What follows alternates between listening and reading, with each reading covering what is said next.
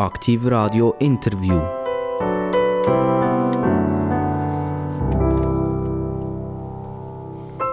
Herzlich willkommen, Aktiv Radio für die Kantone Aargau, Bern und Solothurn. Auch die Stadt Bern ist dabei und derjenige, der jetzt hier bei mir sitzt, oder besser gesagt steht, wir stehen ja bei den, bei den Gesprächen, bei den Interviews, der ist sicher interessiert, dass die Berner gut zulassen und Tore spitzen, damit sie ihren Mann portieren, verteidigen, dass er diesen Job, das, was er eben werden will, dass er das auch tatsächlich wird. Um was geht es echt? Was kann man sich vorstellen? In den letzten Tagen hat man viel gelesen über das, was eigentlich darum geht. Die einen sind für diese Partei, die anderen sind für, für diese Partei. Jeder denkt ein bisschen anders. Der sagt, der kann das sowieso nicht und der andere, der wäre super. Also, wir werden im Moment, wenn wir sagen, fast ein bisschen beworfen mit Informationen. Und dann wissen wir nie so richtig, stimmt das auch? Und aus diesem Grund sind wir Gott froh, wenn wir die Person, was eigentlich darum geht, bei uns am Mikrofon haben und dann kann er nämlich selber sagen, was ist wahr und was ist nicht wahr. Um was geht es? Es geht um Ueli Maurer, aber es ist nicht der Ueli Maurer, der da ist. Der, aber um den geht es eigentlich, weil der ist nämlich zurückgetreten oder er tritt besser gesagt zurück und am 7. Dezember äh, in diesem Jahr, im 2022, findet die Wahl statt für einen Nachfolger von Ueli Maurer. Jetzt, wer könnte da bei mir sein? Er ist nicht süß, sondern er ist ein bisschen salzig. Er ist äh, von Beruf unter anderem bei den Steuern tätig. Steuern, das tönt so ein bisschen, naja, hat niemand so wahnsinnig gern. Und da muss er sich wahrscheinlich dann ein bisschen äh, ausdrücken, warum das, das so ist oder? Und, und wieso dass man ihn halt gleich gern hat bei den Steuern. Ich begrüße ganz, ganz herzlich begrüßen den Ständerat vom Kanton Bern, Partei SVP, der Werner Salzmann. Ja, grüße miteinander. Schön, dass ich eingeladen bin. Ich freue mich aufs Gespräch. Werner Salzmann, ähm, der Name Werner hat sich bei euch in der Familie durchgesetzt oder ist durchgezogen worden. Euer Papa, Vater, Papi hat ebenfalls Werner geheißen. Ist das äh, äh, äh, eine Tradition bei euch? Urgroßvater und Urgroßvater, ist das auch schon ein Werner gewesen? Nein, noch der Großvater ist ein Werner, bin ich Werner der Dritte, wenn man es so will sagen. Äh, es war tatsächlich so, gewesen, dass äh, in der Bauernfamilie die Erstgeborenen gleich geheißen wie der Vater. Und das ist äh, gemacht worden, äh, dreimal hintereinander. Aber äh, der Name Werner selber ist nicht mehr so modern, wenn ihr schaut bei der Geburt. Ich glaube, es gibt fast keiner mehr, die Werner getauft werden.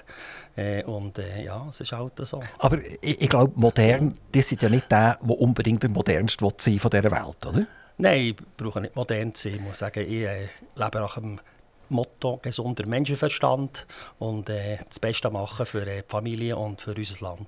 Der Großvater Werner, den habt ihr auch noch kennt? Jawohl, der Großvater habe ich sehr gut kennt. Er war natürlich noch der äh, Bauer vor dem Vater bis 1962. Gut, er auch noch bei uns in der Familie gelebt.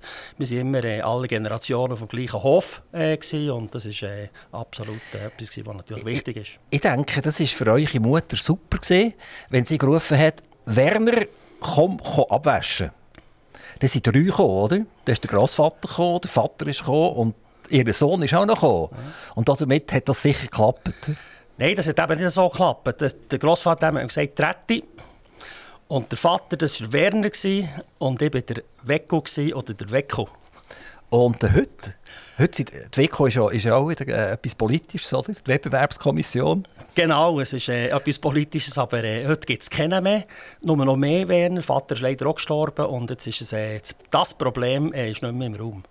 Der Vater ist ja auch, ein, äh, wenn wir sagen, ein Urgestein gesehen. Ich habe ganz kurz, als ich über euch ein bisschen nachgelesen habe, ich in verschiedenen Zeitungen gesehen, dass er auch in den landwirtschaftlichen Vertretungen war, dass man sein Tod sehr bedauert hat, indem die Stimme verstummt ist. Wie habt ihr euren Vater so wahrgenommen? Ja, der Vater war ein wirklich sehr politischer Mensch. Er hat sich äh, extrem engagiert für die Agrarpolitik. Äh, und ich habe ihn schon als äh, Kind natürlich. Wir haben schon äh, als Kind äh, Unterschriften gesammelt gegen das Raumplanungsgesetz dann in den 70er Jahren. Da bin ich noch der Schule. Da haben wir aber so ein äh, Brettchen mitbekommen mit einem Schreiben dazu, warum dass man das Referendum unterschreiben soll. Dann sind wir von Haus zu Haus. Und äh, damit sind wir schon dort politisiert worden. Natürlich damals noch für die BGB Kanton Bern und heute die SVP. Und der Vater hat dann auch äh, immer äh, äh, geradlinig politisiert. Wenn ihm etwas nicht passt hat, hat er äh, selber äh, eine Position bezogen und hat das bäuerliche Zentrum gegründet. Er ist entstanden aus dem bäuerlichen Komitee von Schöpfen, der Rudi Menger gegründet, auch Bundesrat. Und entsprechend hat er sich so engagiert äh, für die landwirtschaftlichen Anliegen sind die Bauern vorher noch nicht so richtig organisiert miteinander? Ist das so ein bisschen der Anfang in der neueren Zeit, dass die Bauern sich organisieren dass sie ein Spruchrohr bekommen haben? Und heute wissen wir ja, dass, dass viele sagen, also jetzt sind sie fast stark, die Bauern. Ja, heute sind die Bauern sehr gut organisiert mit dem Bauernverband, sehr gut geführt und eine klare Linie. Dazu mal ist es darum gegangen, äh, wo man weg ist von der Unterstützung von der produzierenden Landwirtschaft. Dann hat man einen Milchpreis festgelegt, einen Preis für einen Weizen und schnell ins Direktzahlungssystem über. Weil man gezwungen wurde, praktisch von der äh, WTO, dass man nicht die direkte Unterstützung machen kann. Und der dagegen hat er sich gewehrt und gesagt, das kommt nicht gut für die Bauern, sie werden verpolitisiert. Und er hat recht gehabt, wenn er heute ins Parlament schaut. Es wird geschrieben über euren Vater, mit ihm hat ein Kämpfer von altem Schrot und Korn die Bühne der Agrarpolitik verlassen, also damals, als er gestorben ist. Seine wortgewaltigen Auftritte an bäuerlichen Versammlungen werden in Erinnerung bleiben. Äh, ist, ist der Vater daheim auch so ein bisschen wortgewaltig gewesen? Wenn ja. er am Weg gerufen hat, hat er gesagt, jetzt ist der genug. Ja, das ist ganz darauf abgekommen, was passiert ist. Wenn wir nicht so da haben, wie wir jetzt heute, dann hat schon klare Worte geschreit für uns. Also, äh, wir haben gewusst, woran dass wir sie daheim, ob es gut ist oder nicht. Aber der Vater hat auch ganz andere Seiten gehabt, sanfte Seiten und das Herz für die Familie. Und äh, die Familie ist äh, ihm wichtig, ist uns heute noch wichtig. Und äh, das ist äh, nie verloren gegangen. Aber äh, wenn ihm etwas nicht passt hat, vor allem wenn er das Gefühl hatte, es ist nicht gerecht, dann ist er klar geworden und auch laut, was nötig war. Seid ihr ein pflegeleichter Sohn gewesen? Oder eher so ein einer, wo man froh ist, wenn er so seine äh, Zeit so 14 bis 20 hinter sich gebracht hat? Weil das ist ja ein bisschen aufmüpfig, die Jungen. Ja, von mir selber kann ich jetzt sagen, glaube ich, ich war relativ pflegeleicht, weil ich klare äh, Vorstellungen gehabt, was ich machen wollte, in welche Richtung das gehen soll. Äh, natürlich äh, wir auch auskeiben und nicht gegen das gemacht, was wir sollen. Es ist darum gegangen, äh, aufs Dach zu klettern im Bauernhaus oder irgendetwas äh, nass zu machen. Oder, äh, also, der Seich haben wir genau gleich gemacht früher, aber äh, Gross und Ganzen würde ich sagen, doch pflegeleicht. Also die Landwirtschaft hat sich durch eure Familie durchgezogen von, der Mama-Seite her und von der Papa-Seite her sind zwei Bauernfamilien zusammengekommen. Und äh, dir selber hat gesagt, jetzt äh, muss ich die Situation beim Schopf packen und mache das auch. Und die hat mich nachher als Landwirt ausbilden Jawohl, die zwei Familien sind zusammengekommen. Das ist lustig. Meine Grossväter, mütterlich und väterlicherseits, haben kennt, bevor Mutter und Vater, die waren Aschua noch im Aktivkrieg zusammen, im Zweiten Weltkrieg. Und äh, ein bisschen später, eben dann, äh, Ende 50er Jahre, Anfang 60er Jahre, haben sie lange kennen und dann sind die Familien zusammengekommen. Und für mich, ich bin in dieser Bauerei aufgewachsen, ja, für mich war klar, dass ich das Bauern lernen Aber äh, waren natürlich zwei gewesen, und für uns ist es nicht ganz äh, sicher, dass er einen Betrieb übernimmt. Das sind wir erst später geregelt. Also die wären eigentlich sehr gerne Bauer geblieben und geworden, aber weil der Bruder halt übernommen hat, hat er Politiker werden, oder? Ja, kann man so sagen. und äh, reden wir schnell über euren Beruf. Ja. Oder? Der Beruf ist ja eigentlich, ihr seid ein Steuerfachmann, ihr seid ein Steuerexperte, auch wieder im landwirtschaftlichen Bereich. Äh, wenn ich von Steuern höre, dann komme ich immer weiche Knie über. Ich weiß zwar nicht warum, aber es ist ja so, oder? So, also so Spital komme ich weiche Knie über, äh, Voruntersuchung komme ich weiche Knie über und bei den Steuern komme ich weiche Knie über. Ähm, äh, wenn ich jetzt bei euch müsste vorbeikommen was, was hat die Bosket oder, oder, oder eben nicht? Oder hat die etwas wissen oder hat die etwas nicht richtig ausgefüllt? Was passiert, wenn ich als Bauer mit euch in Kontakt komme? Ja, das ist eigentlich positiv, würde ich sagen. Wenn man miteinander in Kontakt kommt, dann kann man sich austauschen. Nein, äh, vielleicht äh, noch zum Anfang, ich bin immer Landwirtschaft treu geblieben, das Bauern gelernt, aber bei uns war einfach das Heim zu dass wir dann äh, nicht eine Betriebsgemeinschaft machen konnten. Das war eigentlich mal das Ziel. Und dazu mal jetzt nicht so viel freies Land gegeben. Es wäre, ein paar Jahre später wäre das besser gewesen. Und dann habe ich mich äh, weitergebildet und der Ingenieur Agronom FH gemacht in Zollikofen und bin dann über äh, Samen Schweizer Privatwirtschaft, neue Abteilung Landwirtschaft in Kanton Aargau in die Steuerverwaltung zurückgekommen, Kanton Bern. Und zwar bin ich zurückgekommen, dann, weil äh, ja, sonst müssen ich Aargau abzügeln. Und, äh, das wäre schon gar nicht gegangen? Das wäre nicht gegangen. Ich gesagt, für, mich, für mich, meine Wurzeln sind daheim und wir hatten auch Kinder und ich war schon Politik, Gemeindepolitik tätig und verwurzelt daheim. Also und das Berner Fähnchen eigentlich genau. auf der Stirn, oder? Genau, ja. Das ging nicht anders? Ja, es geht nicht anders. Wenn man natürlich einen Bundesrat hat, hat man Schweizer Kreuz auf der Stirn und einen Ständerat hat man Schweizer Kreuz auf der Stirn. Die, die können Sie vielleicht so ein bisschen ein tätowiertes Berner Kantonswappen machen, mehr, was niemand sieht, oder? Nein, ja, nur so ein Bärli hier auf dem äh, Kotteli, das ist mein Markenzeichen. Also auf dem Kotteli? Pin, ja. nicht, nicht tätowiert, oder? Nein, das kann ich nicht. Das würdet ihr auch nicht machen? Machen ich nicht, nein. Gut. Also, Entschuldigung, ich habe unterbrochen, sind immer noch, mhm. wir sind immer noch beim Landwirt gesehen, mhm. oder, der nachher nicht können, das Heim genau. übernehmen und so weiter. Äh, wie wie geht es weiter? Und dann bin ich äh, zurückgekommen in Kanton Bern, habe eine Stelle gesucht, hat sich die, das eröffnet bei der äh, Steuerverwaltung als Landwirtschaftsexperte. Und äh, dort ist es darum gegangen, dass die Bauern müssen anfangen, Buchhaltungen führen und die, die, Es ist um die Eingangsbilanz gegangen, sie können starten, weil voran sind sie punktiert worden äh, und haben nicht eine Buchhaltung müssen abgeben Das war eigentlich der, der Ursprung. Gewesen.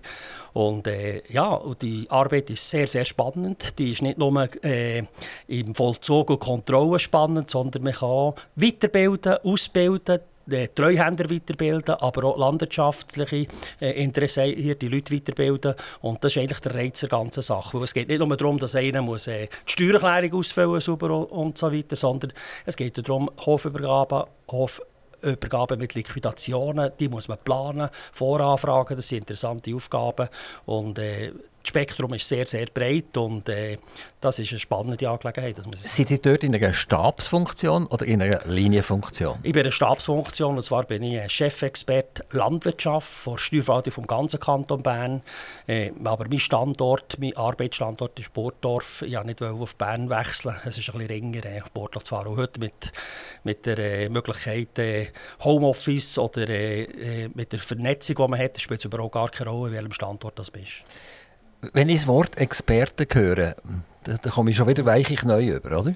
Weil jetzt haben wir zwei Jahre Corona hinter uns und wenn man ins deutsche Parlament hineinschaut, haben die schon wieder alle Masken an. Bei den Chinesen habe ich auch gesehen, die haben alle wieder Masken an. Also man, man treibt es wieder so weit, dass dann vielleicht in der Schweiz auch wieder etwas passiert. Hoffen wir es selbstverständlich nicht. Aber in dieser Zeit ist das Wort Experte für mich ein Schimpfwort geworden. Weil jeder Zweite war ein Experte oder eine Expertin. Oder? Und äh, es, es, gibt so berühmte Zeichnungen von Loriot, wo einer einfach immer den Hut wechselt. Oder? Und ist immer Experte für irgendetwas. Er tut nur den Hut wechseln und dann gibt er über das Nächste Auskunft. Ähm, Chefexperten, also es ist der Chef der Experten. Oder, oder gibt es mehrere Experten bei euch in den Steuern für die Landwirtschaft und ihr seid der Chef von denen? Oder wie muss man das vorstellen? Jawohl, es gibt mehrere bei uns. Das sind etwa, äh, auch über den Daumen geschlagen, vielleicht 25, 30. Äh, die sind nur Teilzeit tätig, äh, haben auch noch im Gewerbe gewisse Aufgaben. Und ich bin der Fachchef-Experte von denen. Und wir tun eigentlich auch Praxis festlegen, besondere Fälle anschauen und, äh, und so weiter. Das sind Sachen, die sehr, sehr interessant sind. Aber ich verstehe natürlich, wenn ihr sagt, ihr habt Phobie gegen Experten nach dieser Corona-Situation. Ich habe es auch. Und äh, ich sage einfach, ihr müsst nach gesungenen Menschenverstand handeln, könnt ihr nichts falsch machen. Ähm, wenigstens haben die keine englischen Bezeichnungen drin. Oder? Viele haben ja irgendwie eine englische Bezeichnung, der versteht es eh niemand mehr. So, so Chefexperte, das versteht man wenigstens. Also die sind der Landwirtschaft eigentlich treu geblieben, durch dick und dünn durch. Seid ihr heute als Ständerat nicht nur der Vertreter vom Kanton Bern, sondern in der Bundesversammlung auch eine Art Lobbyist für die Bauern? Ja, ich bin natürlich schon sehr eng mit der Landwirtschaft verbunden und äh, primär bin ich Ständerat für den Kanton Bern, das ist klar. Aber äh, durch meine äh, Herkunft, durch meine Tätigkeit auch als Präsident äh, vom Schweizerischen Landtechnikverband, das ist der Traktorenverband und dem Schweizerischen Gemüseverband bin ich natürlich sehr stark mit der Landwirtschaft verhängt und kenne natürlich Materie da drinnen und da ist es klar, dass ich äh, ein bäuerlicher Vertreter bin, der sich auch einsetzt äh, für die Anliegen der Landwirtschaft wir sehen jetzt, dass wir Energie nicht importieren können, wir können Gas nicht importieren, wir können Öl nicht importieren äh, und irgendwann können wir auch kein Gemüse mehr importieren, weil wir irgendwie äh, boykottiert werden aus irgendeinem Grund. Spürt ihr, dass sich Fronten ein bisschen auflockern? Also, dass man nicht es gibt ja Leute, die gesagt haben, die Bauern die schaffen wir doch alle ab. Das sind doch nur noch Landschaftspfleger, oder? Da kann man ja sieben Gärtner anstellen, die können das besser. Und dann tun wir das Gemüse und alles importieren. Spürt ihr, dass die Fronten, die Verhärtung sich auflöst und die Leute sich eigentlich bewusst werden, das, was ich ringsum um mein Gärtchen habe, das habe ich. Und der ganze Rest ist eigentlich nie sicher.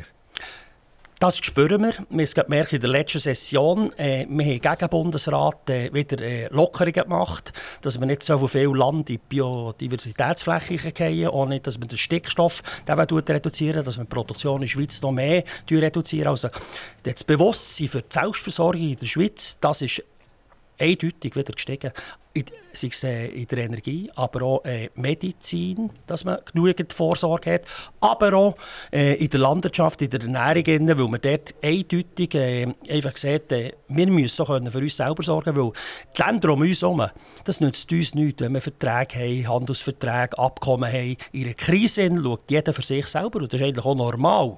Und wir können nicht, zum Beispiel nicht erwarten, dass wir irgendwoher Strom bekommen aus einem Land, das selber ein Knappheitsproblem hat äh, in einer Krise. Wir müssen so schnell wie möglich schauen, dass wir unabhängig werden. Das gilt auch für äh, die Ernährung.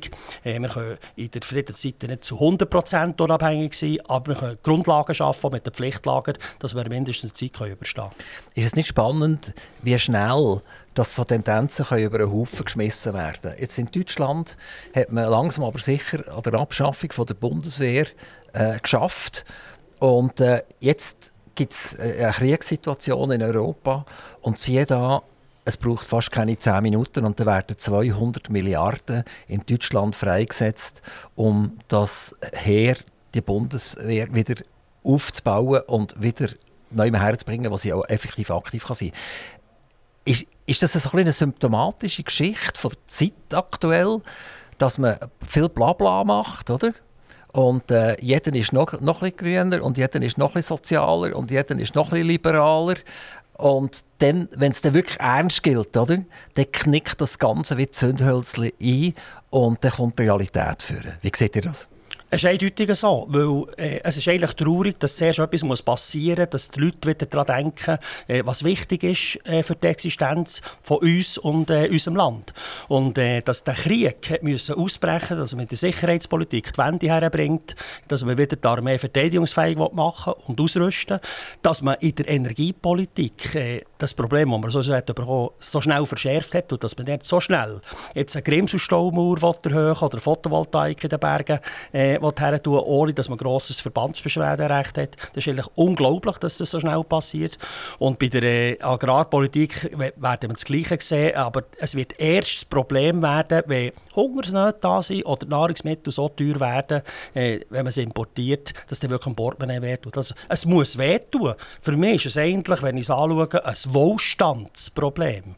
Äh, wenn man so viel sich kann leisten kann, kommt man in eine, in, in, auch in so eine Phase, ich wieder vorhin erläutert, dass man am Schluss sagt, äh, ja, das ist alles nicht nötig, wir müssen uns äh, nicht auf das konzentrieren, wir müssen uns darauf konzentrieren, dass wir möglichst, möglichst äh, alles andere organisieren. Es ist nur noch das Geld umverteilen, anstatt äh, eigentlich den äh, Wettbewerb zu unterstützen oder die Eigenverantwortung zu unterstützen.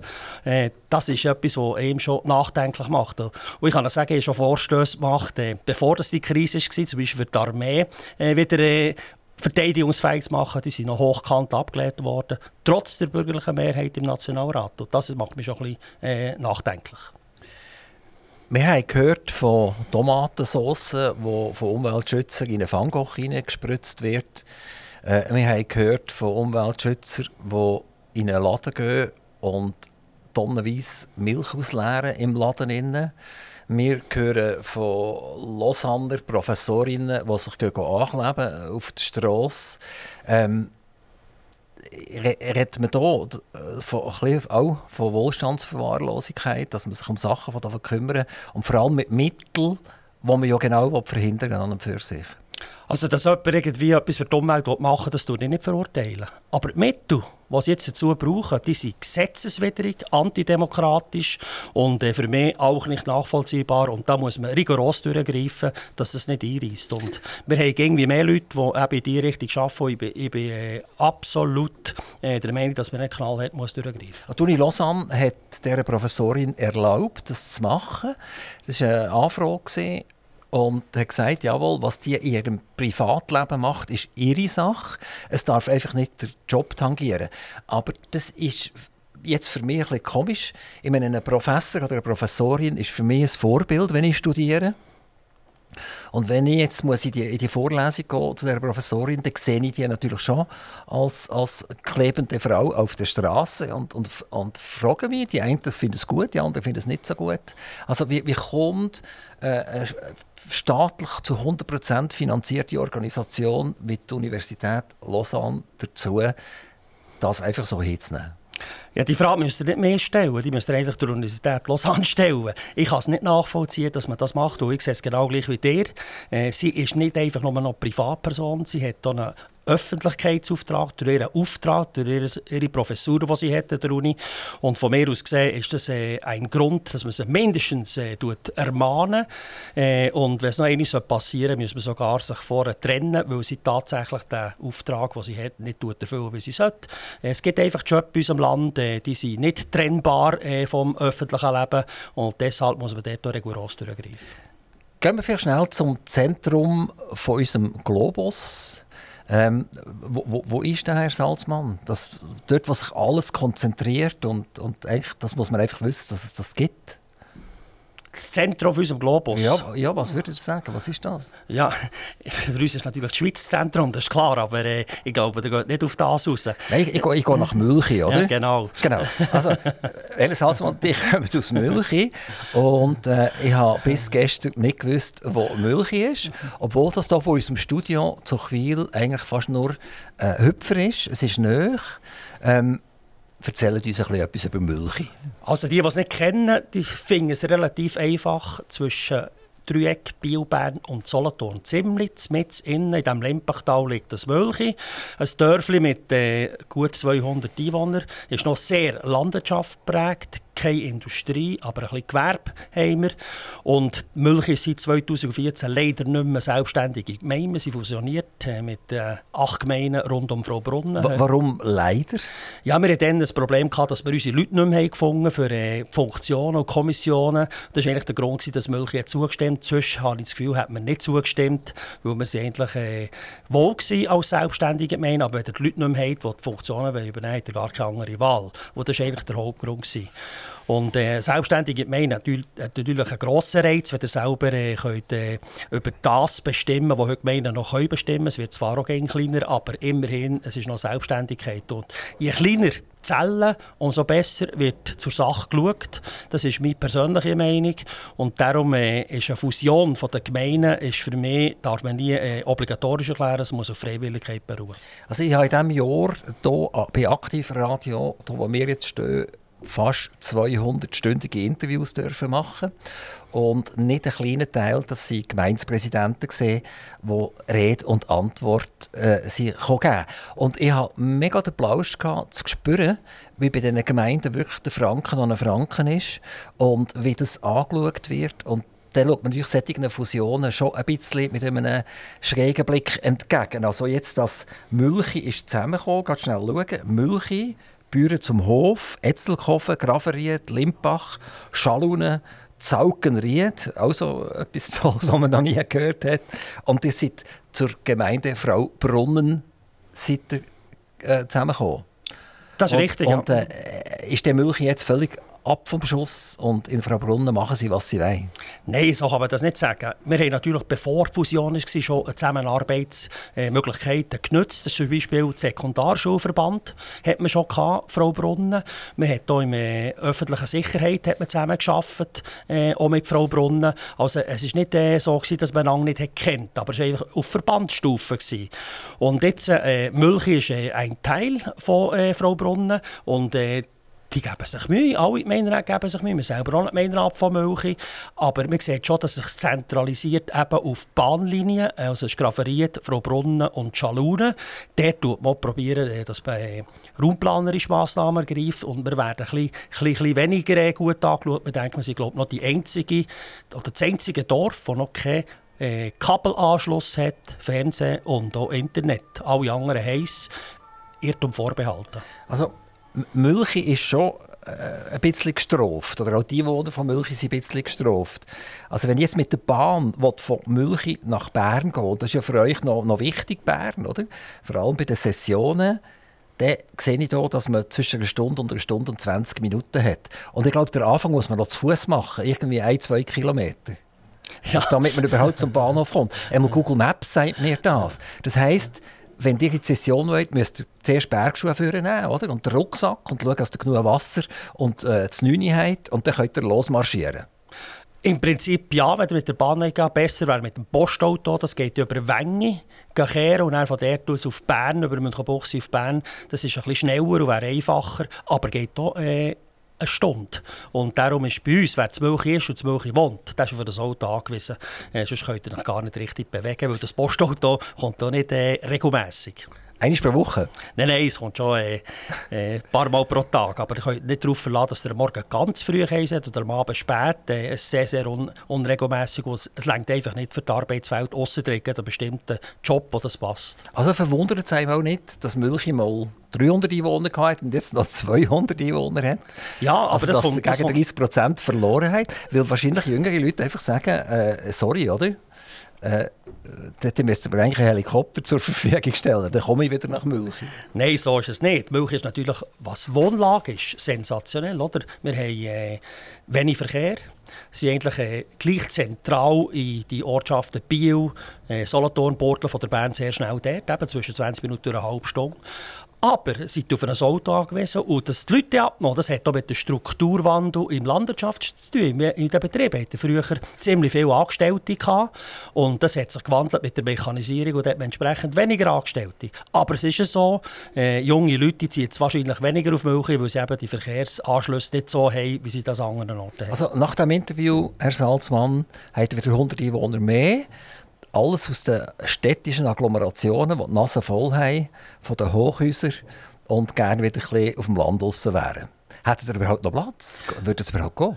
Ich kenne die Situation nicht im Detail, aber wir haben Mietwohnungen natürlich auch, die äh, wir gerne vermieten und äh, haben noch ein gewisses Volumen in den Bauernhäusern, die man noch umnutzen, umbauen äh, Wir wären sicher nicht unglücklich, wenn bei uns noch gewisse äh, Wohnungen würden besetzt werden durch ein bisschen, äh, Zuwanderung käme, äh, aber nicht, ich will auch nicht ein grosses, äh, eine grosse Vorortsgemeinde werden, weil wir, wir sind sehr wohl mit unserem kleinen Dörfchen. Ist das rechtlich und politisch möglich? Äh, man sehr oft, wenn man ein Bauernhaus hat, steht das in einer Landwirtschaftszone drin und äh, darf gar nicht geändert werden.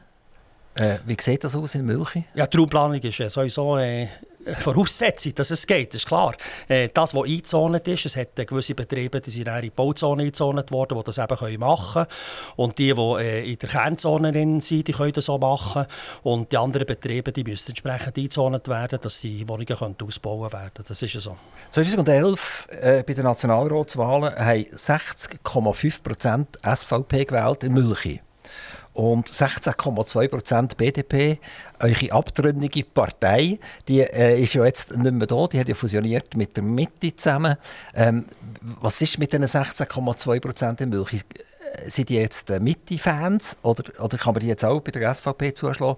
Und dann hat die SVP 77% Ja, bei ganz früher haben wir fast 90 gehabt, äh, wenn man noch weiter hinten schaut, die SVP. Und dann, äh, die, die jetzt da in BDP sind, ob die wieder alle zurückkommen, kann ich nicht sagen. Aber es hat noch solche, die sicher in der Mitte sind, die jetzt so in Mölchi wohnen. Werner Salzmann, ist ja ein Grund, wieso ihr da seid. Nicht wegen Milch, aber es ist mega spannend, mal so etwas zu hören. Äh, ihr seid da, weil der Ueli Maurer seinen Rücktritt bekannt gegeben hat. Und wenn es ein Bundesrat äh, Manko hat, dann muss halt wieder einer gewählt werden. Und ihr seid, glaube ich, der Erste, der sich gemeldet hat und den Finger aufgehabt und hat gesagt, jawohl, das kann ich, das will ich, ich wäre bereit, gewählt zu werden. Was ist da bei euch abgegangen, äh, wo, wo ihr dort die Hand aufgehauen habt? Habt ihr gewusst, von dem Moment an geht das Blitzgewitter los? Jeder will etwas von euch, auch Aktivradio will etwas von euch. Und äh, das ändert das Leben vermutlich von einer Sekunde auf die andere. Ähm, wie ist der Entscheidungsprozess gelaufen? Was ist passiert, wo das bekannt gegeben hat? Ja, der Entscheidungsprozess den kann ich schon erzählen, wie der ist gelaufen. Äh, zuerst waren wir mal überrascht über den Rücktritt, den der Uli Maurer gegeben hat, nach der Session. Wir haben es eigentlich nicht erwartet, zumindest eh nicht. Und, äh, die haben gesagt, gut, dann warten wir auf einmal ab, ich überlege, was da rausgegeben wird. Dann ist das Anforderungsprofil äh, verteilt worden, relativ schnell von der Partei. Äh, und der äh, Zeitplan, wie sie es machen wollen. Und ich habe das Anforderungsprofil angeschaut und habe gesehen, doch, das passt sehr gut auf äh, meine Fähigkeiten. Und, äh, aber primär musste ich zuerst mal mit der Familie müssen reden, also mit der Frau, mit meinen Kindern, äh, ob das überhaupt äh, eine Variante ist, die sich den mittragen soll. Habt ihr daheim ein bisschen geübt schon? So, äh, äh, jetzt musst du in die Tür stehen und grüezi für eine Bundesrätin? Nein, nein, nein, nein. Oder, oder, oder Kinder, oder? Es geht nicht um solche Sachen. Ihr müsst wissen, der Bundesrat sitzt ihr äh, rund um die Tour eigentlich absorbiert. Das heisst, der Vater oder der Großvater ist nicht mehr so viel daheim. Äh, er kann gewisse Sachen selber erledigen daheim, die müssen übernommen werden, braucht gewisse Unterstützung. Und äh, das muss mit der Familie angeschaut werden. Und wir natürlich als äh, äh, zukünftiger Bundesrat auch mehr im Fokus, entsprechend auch Kinder äh, muss man ein bisschen schützen davor und die Familie. Und das alles müssen besprechen, ist das äh, möglich äh, oder nicht möglich? Und die haben grünes Licht bekommen von der Familie. Dann habe ich gesagt, gut, wenn das passt zusammen, äh, sind wir noch drei Tage in die Ferien gewesen, die Frau und ich, dort noch das diskutiert, dann bin ich heimgekommen am Donnerstag und Freitagmorgen habe ich gesagt, gebe es bekannt, äh, weil der Entscheid äh, für mich ist eigentlich klar gewesen, wenn, wenn ich grünes Licht bekomme und die Fähigkeiten auf das passen, was das Anforderungsprofil sagt. Und es ist mir natürlich schon bewusst, dass etwas abgeht in diesem Zeitpunkt. Aber ich habe nicht das erwartet, was tatsächlich abgegangen ist. Weil äh, es ist unglaublich war, wie da äh, äh, eine Welle auf mich zugekommen von Medienanfragen, äh, von Telefonen, aber auch von Zusprüchen. Oder auch, äh, der eine oder andere hat gesagt, ja, lass das sein. es ist von allen Seiten gekommen. Aber selbstverständlich hatte ich in dieser Vorphase auch Leute, gehabt, äh, die in meinem Umfeld sind, die mich dazu motiviert, das zu machen. Und äh, entsprechend äh, ist mir der Entscheid, das ist das bekannt eigentlich, nicht so schwer gefallen. Äh, und was jetzt weitergeht, das müssen wir sehen. Der Weg ist noch lang und steinig. Und äh, jeder Stein kann immer das Bein stellen, das ist absolut klar. Und darum nehme ich das eigentlich äh, gelassen. Und jetzt müssen die anderen entscheiden, was sie wollen mit diesen Kandidaturen. Der Blick, nicht zuletzt, halt trotzdem äh, eine wichtige Zeitung, vor allem vermutlich mittlerweile im Internet und weniger als, als Papier. Ähm, und die ist schon richtig äh, rösti Freund, hat man das Gefühl, oder? Die haben abgedruckt ein Empfehlungsschreiben für eine Rösti. Also die haben im Prinzip äh, der Bundesversammlung gesagt, wieso dass sie der äh, Rösti sollen wählen. Erstens, Rösti hat das richtige Alter. Rösti spricht Französisch, okay. Rösti hat Erfahrung. Rösti politisiert grundsolide auf der SVP-Linie, aber er ist kein Polteri. Ähm, also das sind im Prinzip die anderen, die jetzt sagen, wer ihr in der SVP müsst wählen und warum und wieso und weshalb.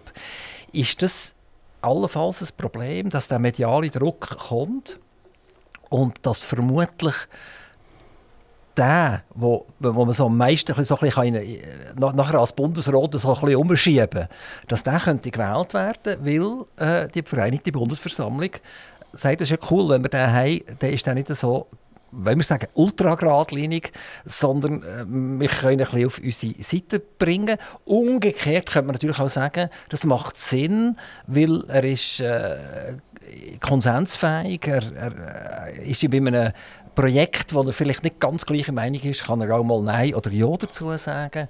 Ähm, Also der Rösti scheint so in der, in der, in der, in der Spitzenposition zu sein, einmal beim Blick. Jetzt wie ist euer Blick auf das? Ja.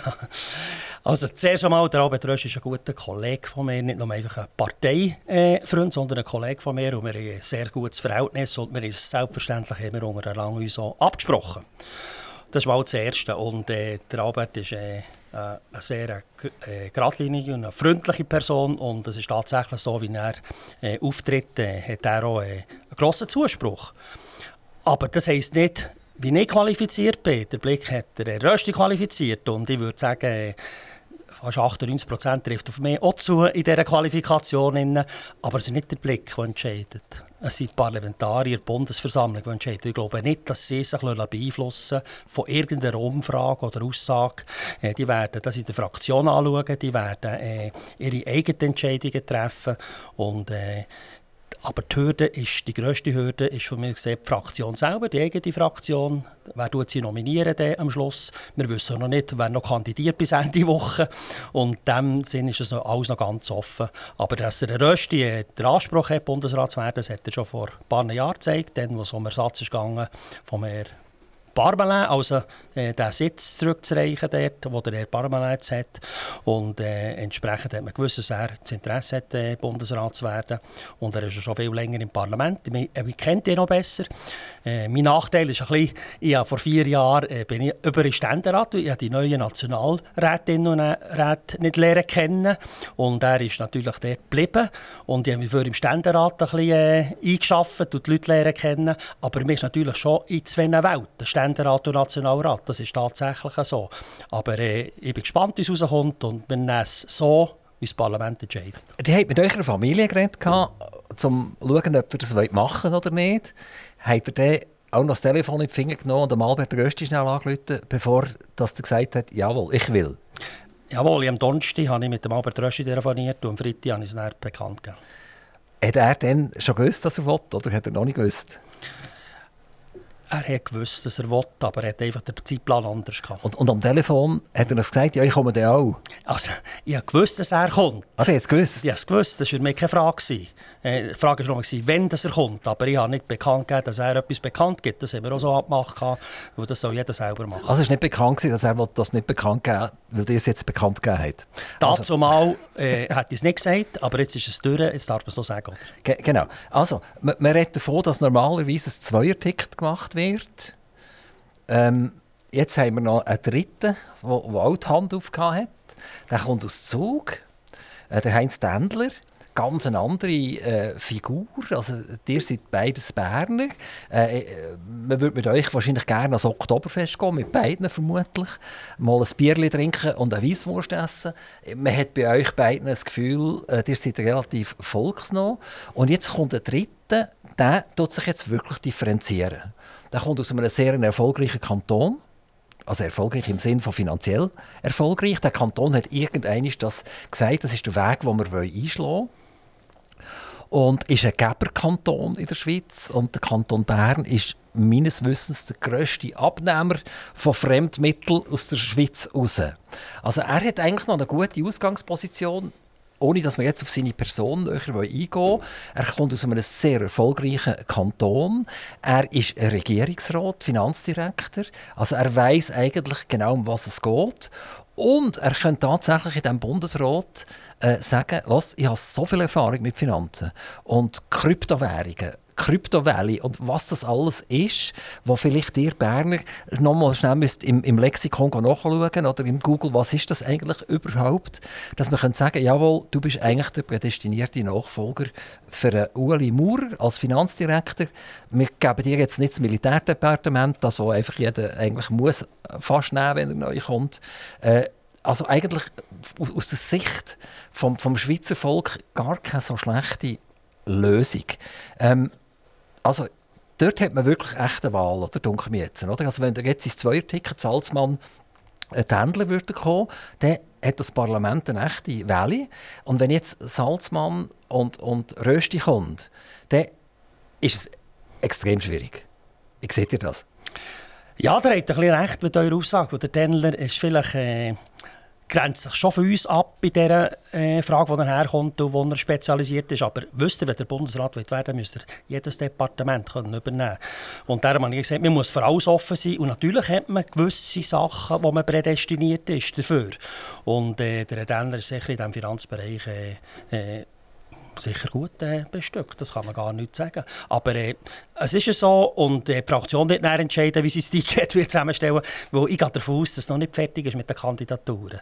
Es wird noch die Möglichkeit geben, bis nächsten, bis 21. das ist der äh, Freitag, äh, Kandidaturen einzugeben und äh, ich bin fast sicher, es kommen noch. Könnt ihr ein aus, aus dem äh, Neinkästchen plaudern? Äh, ich tue da nicht spekulieren, wo, äh, wo die Leute Nur ein Kanton. Ja. Welcher Kanton? Bern, ja, wenn ich den Kanton sage, wüsst ihr schon, welche, welche Leute das sind. Also, das ist, das ist nicht nett. Jetzt habe ich gedacht, ich könnte heute noch mit einem Primär rauskommen. Hast du nichts gesehen? Äh, nein, kann ich nicht. Also, das ist passiert. Ähm, also, wir haben, wir haben den Albert Rösti, wir haben den Heinz Ständle und wir haben eben den Werner Salzmann. Salzmann, der Name Salzmann, das ist äh, ein Fachbegriff, oder?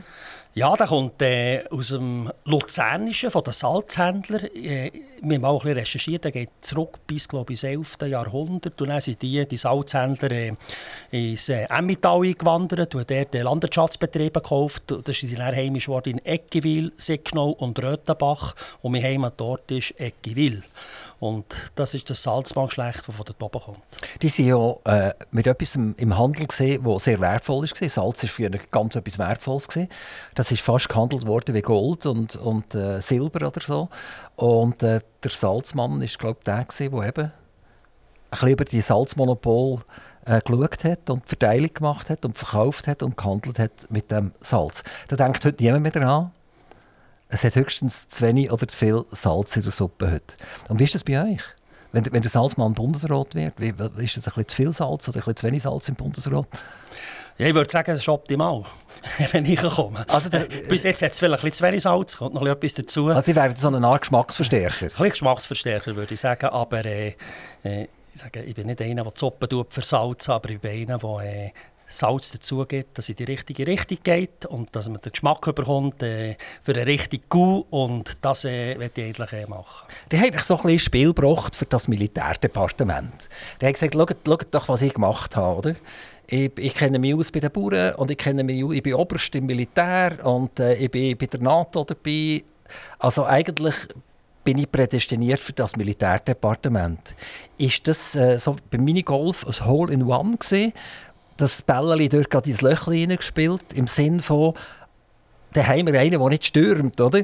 Der nimmt das Militärdepartement. Das ist unproblematisch, also sind wir sehr froh. Und wenn wir den Herrn Tendler nachher holen, der wird sich mit Hand und Fuß gegen das Militärdepartement wehren. Das ist überhaupt nicht so. Das, was ich gemacht habe, dort, wo ich herkomme, das ist äh, Vergangenheit und das war nicht äh, gesteuert auf das, was jetzt passiert. Ob man eine Bundesratskandidatur zur Verfügung stellt oder nicht, das könnt ihr gar nicht planen. Das ist entweder so oder ist nicht so. Wenn der Herr Maurer noch äh, drei Jahre weitergemacht wäre das für mich erledigt gewesen. Und wenn er vielleicht früher wäre gegangen, wäre ich noch zu wenig lange im Parlament gewesen. Also das ist ein reiner Zufall. Und es ist jetzt so, dass ich äh, meine Herkunft habe, meine Ausbildung habe, meine militärische Karriere habe. Ich war der Sicherheitspolitischen Kommission, gewesen, bin dort äh, in beiden Kommissionen Präsident gewesen, im Nationalrat und im Ständerat. Und durch das habe ich natürlich einen Background in diesem Gebiet, das gross ist. Aber ich bin eben auch in der Landwirtschaft, aber auch durch die Steuern in der Finanzpolitik genau gleich daheim. Und ich habe keine Angst vor einem anderen Departement. Am Schluss entscheidet die Gesamtheit vom Bundesrat, welche Departement es woher gehen. Und äh, das VBS eben unbeliebt ist, das würde ich jetzt gar nicht sagen. Das VBS hat ganz anderes Gewicht bekommen seit dem Ausbruch des Krieges. Also haben wir eine ganz andere Situation, schon wenn ihr den Bevölkerungsschutz denkt, aber auch äh, jetzt einen Aufbau wieder von der Armee, die Sicherheit wiederherstellen. Äh, ich würde sagen, es ist eine ganz andere äh, Situation. Die sind Präsident von der Sicherheitspolitischen Kommission im Ständerat. Die sind Mitglied äh, bei der, beim NATO-Parlament. Also, die sind nicht stimmberechtigt dort, aber die dürfen mithören und vielleicht auch mal etwas sagen. Äh, man weiß gar nicht, dass die NATO ein Parlament hat, oder? sondern das ist für uns eigentlich einfach eine Organisation, die wo, wo bewaffnet ist und entscheidet, wenn die Länder miteinander irgendwann eingreifen. Und nachher seid ihr äh, bei der Delegation von der USZD seid ihr auch dabei. Also ganz viel mit Fragen, die vermutlich von 0 auf 100 sind gegangen in den letzten Monaten. Spürt ihr das? Seid ihr mehr gefragt? Gibt es viel mehr Sitzungen in diesem Bereich? Ähm, könnt ihr ein bisschen Beruhigung aussprechen, uns, uns Schweizer Bürger? Oder äh, sollen wir uns eher äh, ein, bisschen warm anlegen? Also man spürt natürlich äh, dass die Situation geändert hat, aber ich kann euch sagen, die Situation war schon vor dem Krieg angespannt gewesen, wenn man die äh, Ostländer gehört.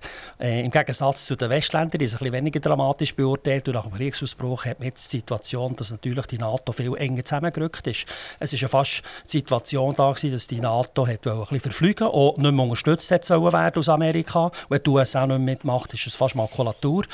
Und es ist der Druck aufgestellt worden, dass man die 2% vom BIP investieren, jedes NATO-Land, dass sie entsprechend ausgerüstet sind. Dort ist ein riesen Ruck äh, durch die NATO-Länder durchgegangen und das spürt man an diesen Sitzungen.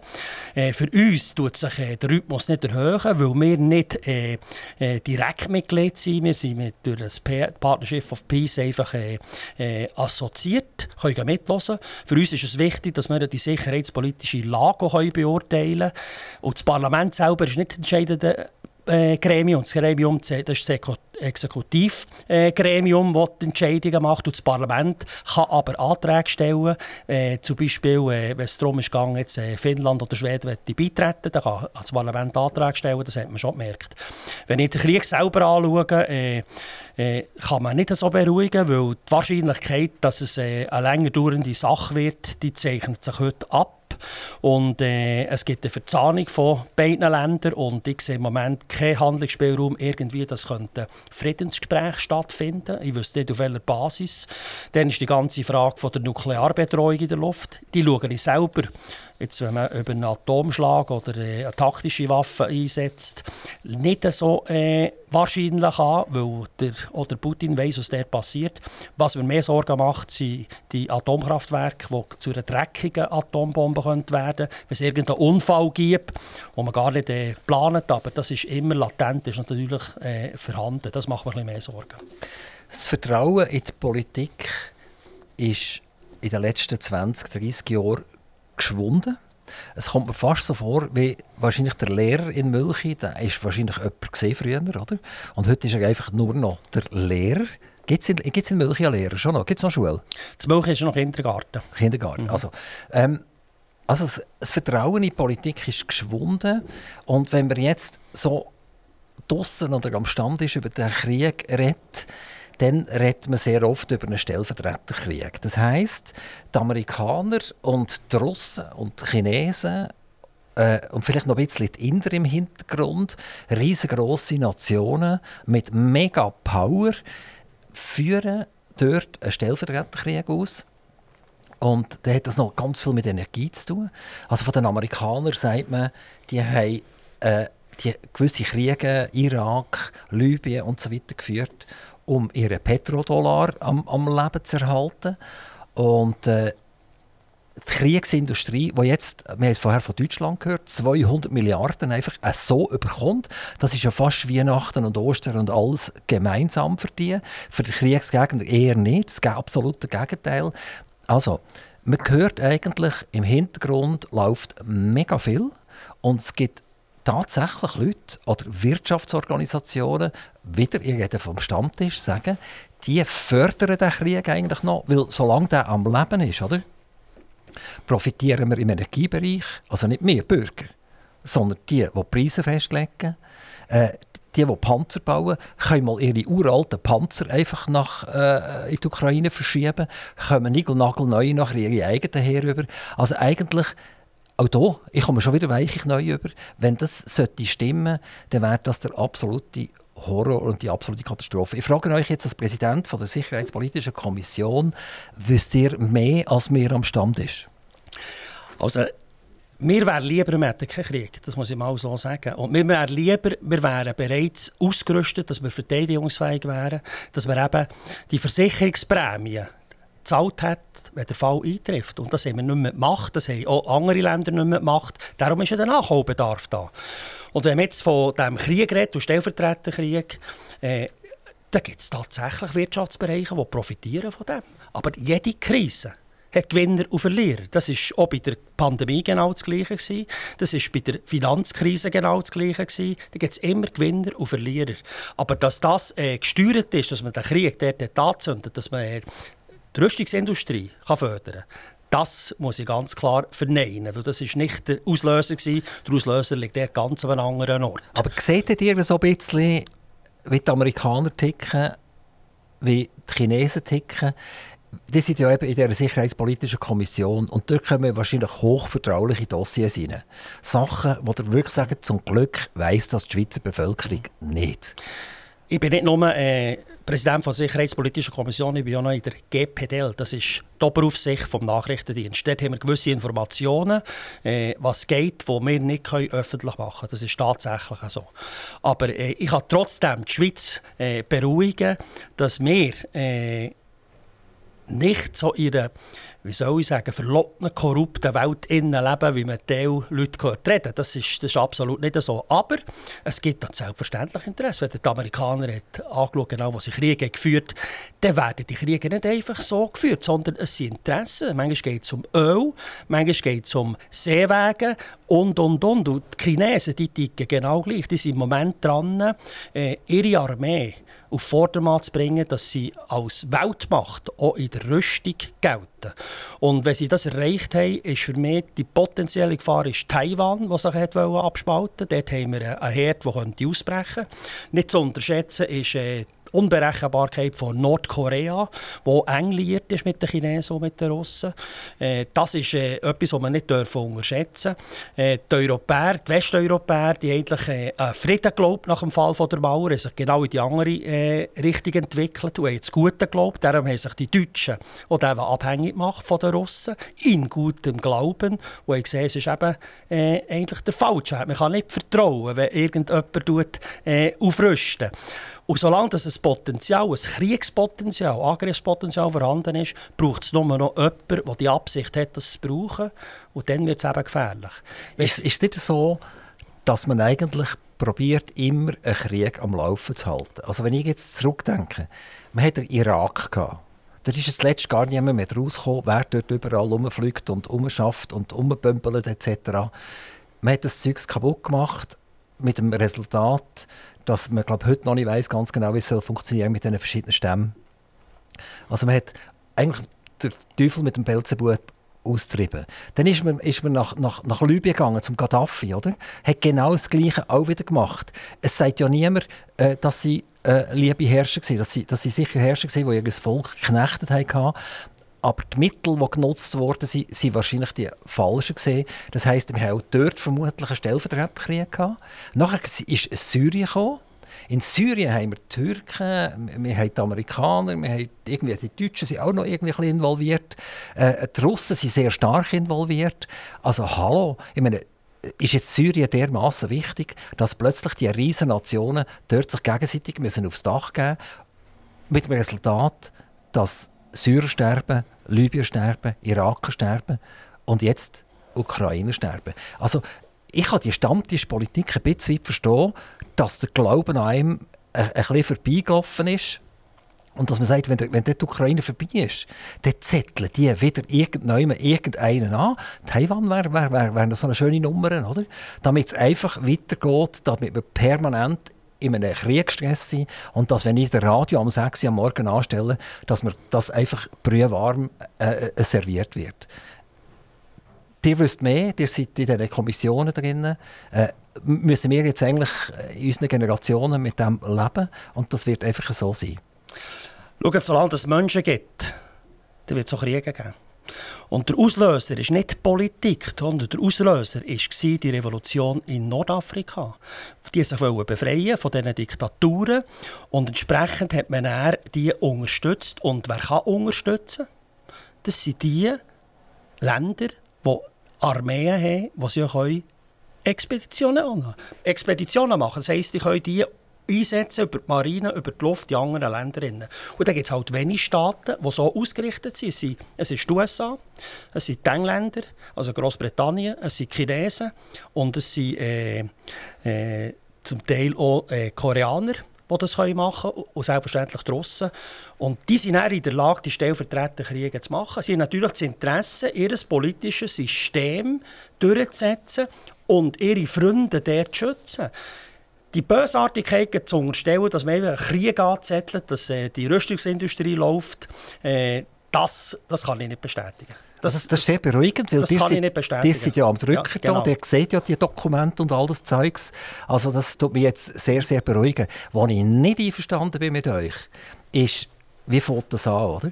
Wenn man zum Beispiel die IS anschaut, das sind die, die Vorgängerorganisationen, sind durch die USA beliefert worden mit Waffen und allem drum und dran. Und plötzlich hat das 180 Grad gekehrt und dann sind die eigenen Waffen gegen die eigenen Leute gerichtet worden. Also Zünslet ist vorher geworden, bevor im Inland innen, äh, alle gesagt haben, wir möchten jetzt befreit werden, oder?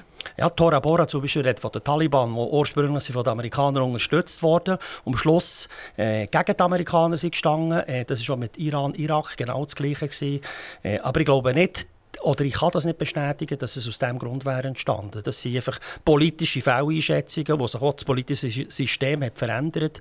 Und wenn ihr jetzt seht, was im Iran wieder abgeht mit der inneren Revolution von der Frei Befreiung der Frauen und so weiter, das hat nichts mit dem zu tun, aber es kann eskalieren zu einem Bürgerkrieg, wo am Schluss äh, die Werte von der Freiheit und der Demokratie unter Umständen verteidigt werden durch ein westliches Land. Ich weiß nicht, wo das herführt, aber Ursprung der Ursprung ist immer äh, im kleineren Bereich in, äh, in, diesen, in unterschiedlichen Wertvorstellungen, wie man zusammenleben. Und die westlichen Länder, die haben, äh, die haben, wir haben unsere Wertvorstellungen. Vielleicht denken die östlichen Länder oder die Afrikaner sind auch nicht die richtigen, das, das wissen wir nicht genau. Und dann ist auch die Religion, die eine grosse Rolle spielt. Und die Religion hat auch immer Kriege ausgelöst. Und ich würde sagen, im Nahen Osten ist primär die Religion, die äh, dran schuld ist. Wenn wir ganz schnell bei mir an bleiben, die ganz wenige Zeit, die wir noch haben miteinander, ähm, ist das im Iran tatsächlich so, wie wir das jetzt in der Tagesschau, in den Zeitungen, vielleicht auch in den Radiostationen und so weiter sehen? Ähm, wie, oder wir meinen ja jetzt, dort, drinnen, dort brennt alles und dort ist alles am kaputt gehen und so weiter und so fort.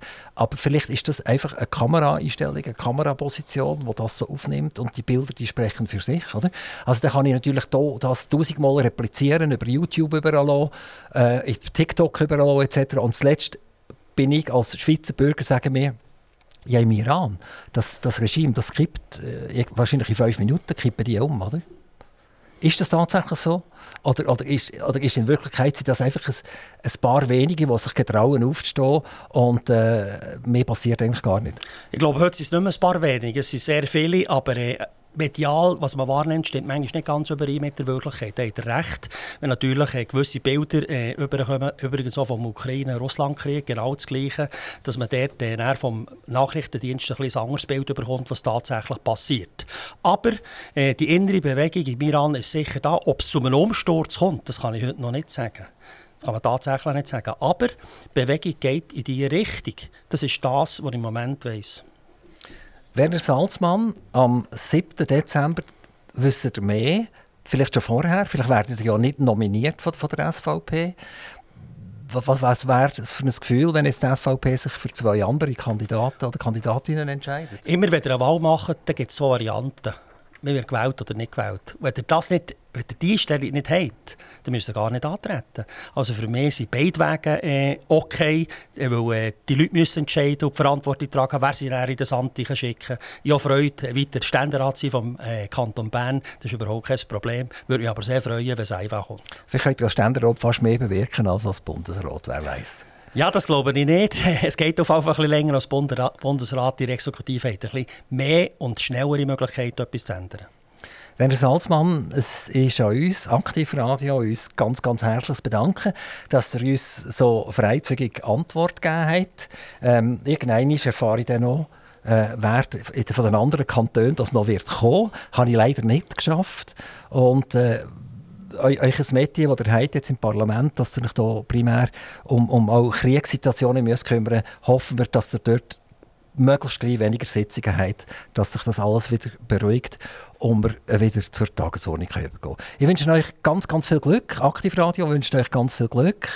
Und wir sind natürlich gespannt, wie es wird ausgehen. Ich nehme an, dir auch. Ich bin auch gespannt und ich danke auch für das Gespräch herzlich. Das war Aktivradio mit dem Werner Salzmann. Äh, der Werner der Dritte haben wir herausgefunden. Grossvater, Vater, auch der Werner. Und er ist auch gespannt, wie es wird ausgehen bei der Nomination von der SVP und dann spätestens am 7. Dezember.